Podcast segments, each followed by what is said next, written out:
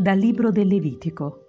Il Signore parlò a Mosè e disse, Parla a tutta la comunità degli Israeliti, dicendo loro, Siate santi, perché io, il Signore vostro Dio, sono santo. Non ruberete, né userete inganno o menzogna a danno del prossimo. Non giurerete il falso, servendovi del mio nome. Profaneresti il nome del tuo Dio. Io sono il Signore. Non opprimerai il tuo prossimo, né lo spoglierai di ciò che è suo non tratterrai il salario del bracciante al tuo servizio fino al mattino dopo. Non maledirai il sordo, né metterai inciampo davanti al cieco, ma temerai il tuo Dio. Io sono il Signore.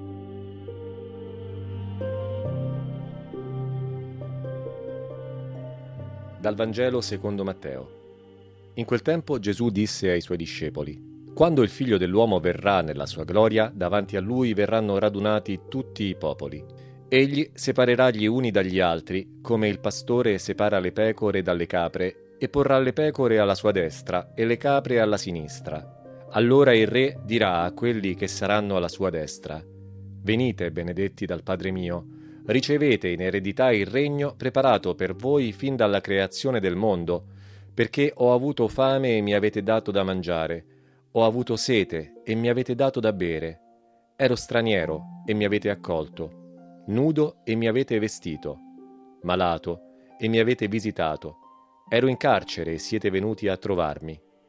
Poi dirà a quelli che saranno alla sinistra, Via, lontano da me, maledetti, nel fuoco eterno, preparato per il diavolo e per i suoi angeli, perché ho avuto fame e non mi avete dato da mangiare, ho avuto sete e non mi avete dato da bere, ero straniero e non mi avete accolto, nudo e non mi avete vestito malato e in carcere e non mi avete visitato. Allora risponderanno, Signore, quando non ti abbiamo visto affamato o assetato o straniero o nudo o malato o in carcere?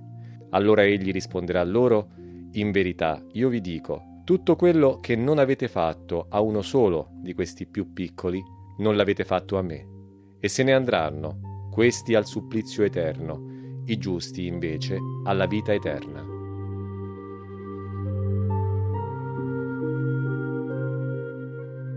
Vi incoraggio ad essere per i poveri dei fratelli e degli amici, a far sentire loro che sono importanti agli occhi di Dio. Non dimenticate che sono persone, non numeri. Ciascuno con il suo fardello di dolore che a volte sembra impossibile da portare. Tenendo sempre presente questo, saprete guardarli in faccia, guardarli agli occhi, stringerle loro la mano, scorgere in essi la carne di Cristo